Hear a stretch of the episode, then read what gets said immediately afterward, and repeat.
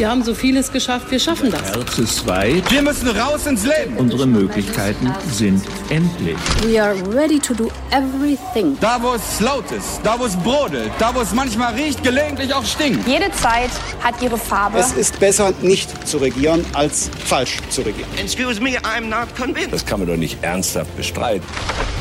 Hauptstadt, der Podcast mit Michael Brücker und Gordon Ripinski direkt von der Pioneer One. Ich glaube tatsächlich, dass wir es selbst in der Hand haben. Wir sollten jetzt weniger über Lockerungen reden, sondern vielmehr darüber reden, wie können wir evidenzbasiert, wissenschaftlich also gestützt, die Impfstrategie verändern und die Teststrategie aufbauen. Wenn uns das gelingt, dann kommen wir durch die nächsten Monate gut durch.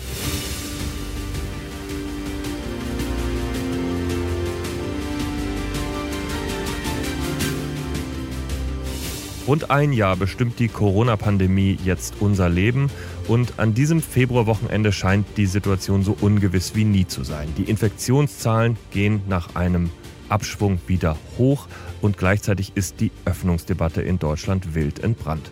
Das Vertrauen in der Bevölkerung scheint zu schwinden und man kann wirklich sagen, vor uns steht womöglich eine entscheidende Woche mit der nächsten Ministerpräsidentenkonferenz und den Entscheidungen für die nächsten Wochen und Monate. Mein Name ist Gordon Ripinski, ich bin stellvertretender Chefredakteur bei The Pioneer und für mich ist es Grund genug, mit einem zu sprechen, der sich wirklich auskennt, mit Professor Karl Lauterbach nämlich. Epidemiologe, SPD-Abgeordneter und seit einem Jahr eine der wichtigsten Stimmen in der Politik, wenn es um die Pandemie und darüber hinaus geht. Herr Lauterbach, ich grüße Sie. Hallo, Herr Ripinski. Es ist ein besonderes Wochenende für die Corona-Politik und eine besondere Woche, das hatte ich gesagt. In der kommenden Woche beraten die Ministerpräsidentinnen und Ministerpräsidenten wieder im Kanzleramt. Was ist Ihre Erwartung? Ich glaube, das wird eine besonders schwierige Woche werden, denn da rasen zwei Züge ungebremst aufeinander zu und wir wissen nicht, also wie das noch zu lösen ist. Auf der einen Seite sind wir in der dritten Welle, die gerade begonnen hat und die also quasi wie ein Uhrwerk in Deutschland sich entwickelt, wie es auch vorhergesagt war auf der Grundlage der Berechnungen im Vorfeld der letzten MPK. Auf der anderen Seite ist aber jetzt auch die Hoffnung auf Lockerungen entstanden und wird genährt durch viele der Ministerpräsidenten, aber auch durch die Bevölkerung, so dass auf der einen Seite der Wunsch nach Lockerung steht und das auch zum Teil angekündigt ist, auf der anderen Seite aber auch die dritte Welle begonnen hat. Und die Gefahr ist eben, dass wir in die dritte Welle hinein lockern. Und dann wird noch darüber nachgedacht, dass man vielleicht das versucht zusammenzubringen, diese beiden Widersprüche, indem man das mit Testungen abfedert, dass man sagt, okay, das klingt jetzt erstmal widersprüchlich.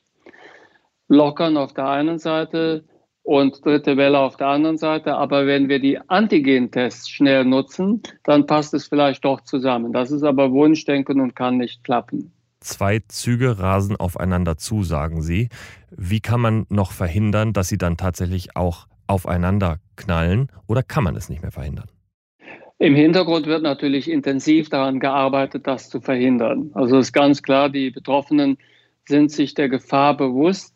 Alle Beteiligten wissen, dass die Situation ungefähr so ist, wie ich sie gerade beschrieben habe. Daher wird im Hintergrund fieberhaft daran also gearbeitet, ein Konzept zu entwickeln, was zwar Lockerungen schon vorsieht, diese Lockerungen aber in einer Art und Weise gestaltet, dass also die dritte Welle nicht befeuert wird, sondern zumindest gestreckt wird, möglicherweise auch verhindert wird. Manchmal sagt man ja, wenn man sich in einer besonderen Situation befindet, in Gefahr und größter Not, dann bringt der Mittelweg den Tod. Ist das das, worauf wir gerade auch zusteuern? Ein bisschen Verschärfung der Regeln und auf der anderen Seite eine Öffnungsperspektive und dann eben erreicht man gar nichts, weder eine Öffnung noch eben eine Eindämmung der Pandemie?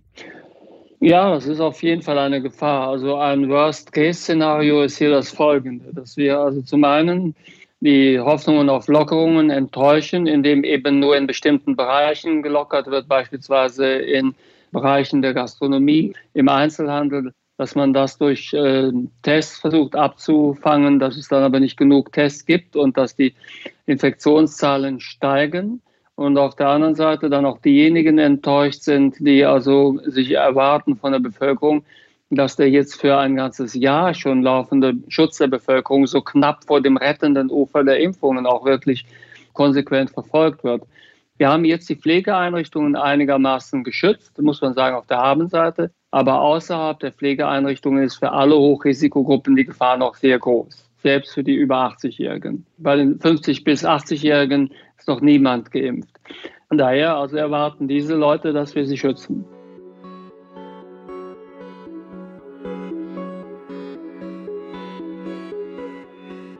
Sie selbst haben gesagt, es muss eine Öffnungsperspektive geben. Ist das auch für Sie eine Art Kapitulation vor der Tatsache, dass die Bevölkerung die Corona-Maßnahmen nicht mehr so mitträgt wie vor Monaten oder vor einem Jahr? Nein, eine Kapitulation ist das nicht. Eine Perspektive muss es natürlich geben.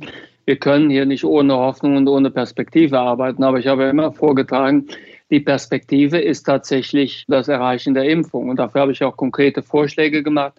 Wir würden zahlreiche Menschenleben in einer beginnenden dritten Welle retten, wenn wir beispielsweise die Impfstrategie verändern würden.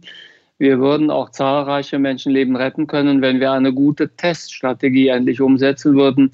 Die Teststrategie mit zweimal pro Woche Antigentests in Betrieben und in Schulen, das fordere ich seit sehr vielen Monaten. Das ist schon als wissenschaftlich gut belegt dargestellt worden durch den Harvard-Epidemiologen Michael Mina, der hat das schon also quasi schlüssig darlegen können im letzten Herbst. Und wir haben uns sehr, sehr schwer damit getan, die Antigentests überhaupt zuzulassen.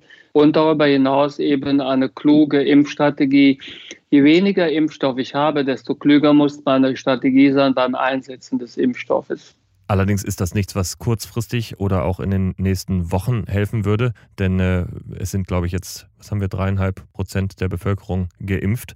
Selbst wenn Sie noch so klug den Impfstoff verteilen, werden Sie nicht auf eine relevante Zahl kommen.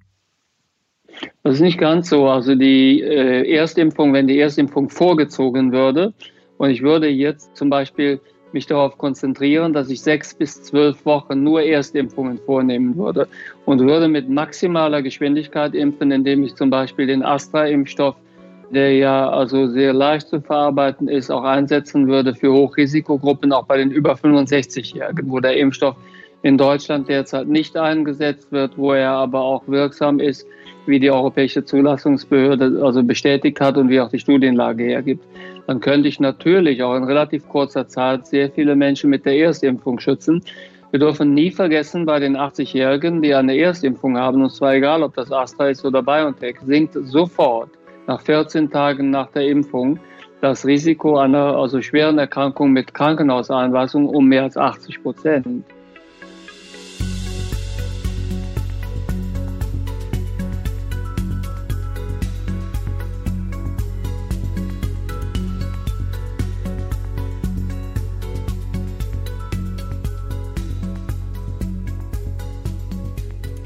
Herr Lauterbach, wir machen Sie jetzt mal ganz kurz zum Bundeskanzler. Sie sind derjenige, der die Ministerpräsidentenkonferenz leitet in der kommenden Woche und Sie dürfen relativ autoritär entscheiden, was in den nächsten Wochen passieren soll. Bitte, was ist Ihre Politik? Ich würde die Vorschläge dann dort umsetzen, die ich auch jetzt schon immer öffentlich fordere. An dieser Stelle blenden wir uns, Sie kennen das, aus. Denn es ist schmerzhaft, aber wahr für Sie und für uns Unabhängiger Journalismus kostet Geld. Deshalb würden wir uns freuen, wenn Sie uns unterstützen und Pionier werden. Dann können Sie nämlich nicht nur diesen wunderbaren Podcast und Gordon Repinski regelmäßig zuhören, sondern auch alle anderen Briefings, Newsletter und den Live-Journalismus an Bord der Pioneer One erleben. Jedenfalls hören Sie das ganze Interview auf thepioneer.de oder als Pionier auf Ihrer Lieblingspodcast-App. Wir freuen uns auf Sie. Machen Sie es gut. Tschüss. Hauptstadt, der Podcast mit Michael Bröker und Gordon Repinski. Direkt von der Pioneer One